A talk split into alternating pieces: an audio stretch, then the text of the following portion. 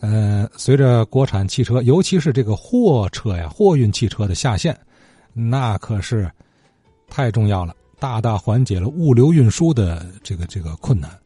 呃，之前没那么多货车呀，那就只能是靠人力三轮车来运输。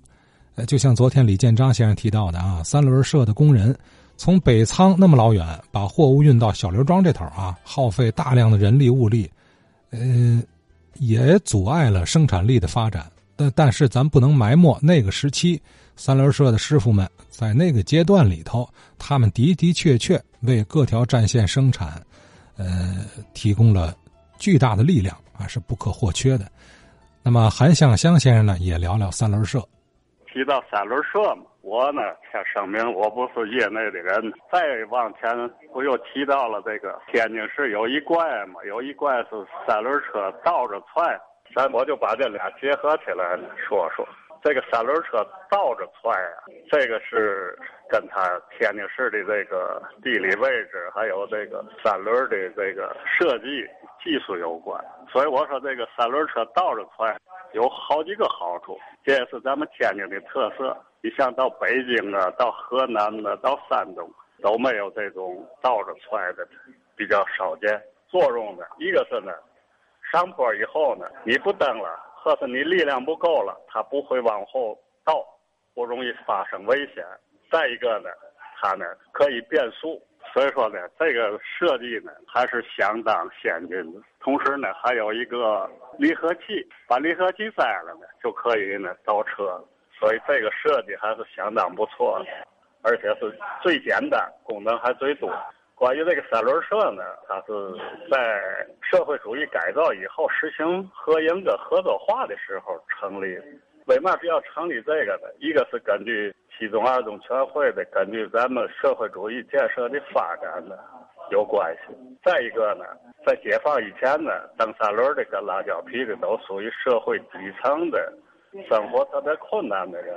解放以后呢，虽然生活水平不断提高，但是呢，他们的这个业务量啊。减小了，因为除了上岁数的人成，公务员不成，年轻的不不做，所以他们的业务量也少了。再一个呢，就是由于解放以后呢，公共交通发展了，所以呢，人们乘坐三轮的跟这个交皮的机会呢就少了。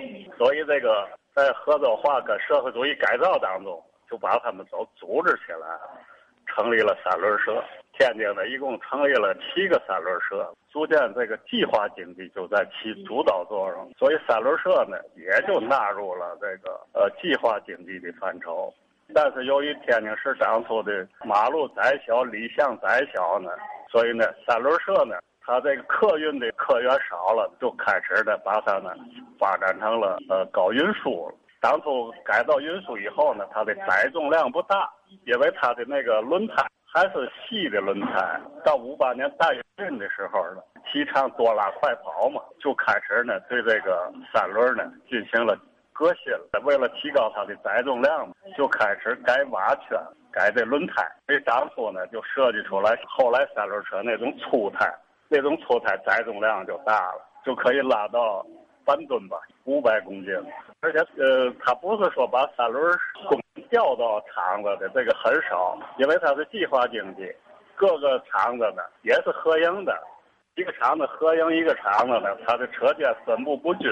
你比如说我们厂子吧，四个车间站在天津市的三个区，所以这些个零件的组装呢，都得靠的来回这个运输，所以呢，就厂子就可以呢到三轮社要几辆用就几辆，然后就等于驻厂的三轮社的工人住在。各个厂子负责运输，除了倒零件以外，也可以做。反正调到厂子就归厂子安排活了。然后呢，到时候厂子跟三轮社结算。而且呢，你还可以呢临时的要车。你比如说我们厂子需要交货了，就得需要一大批，那得提前订。到时候人家给你安排完了就下单。再一个，三轮社呢，在呃各个这个物资供应站的，还有批发站的，也都设有。运输办公室，运输办公室这里头呢是联合的，也有汽车运输，购买的什么物资，然后你单子开好以后就到运输办公室办理托运，如果你的东西需要汽车运的，然后就由汽车给你运；小店的、零散的东西，就完全都由这个三轮车托运。安排好以后，把单子派到三轮车去，三轮车然后根据那单子派车到哪个仓库提货，送到哪儿去。这就是三轮车的这个经营的这个过程。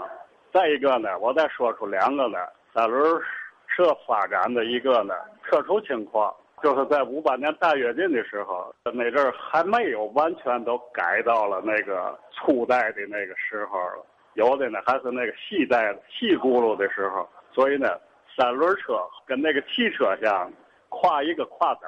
来搞运输，像拉那个比较体积大、重量轻的东西，就用那个车拉。这是一个，还有一个特殊的三轮车存在，就是五八年解解放妇女劳动力招家属招妇女蹬过一段三轮，后来可能这项体力劳动太繁重了，可能不适于妇女的这个生理情况，也出现残短一一段时间，那个妇女蹬三轮的。就见不着了。嗯，韩向香韩先生啊，说的这主要是货运的啊，货运方面的三轮。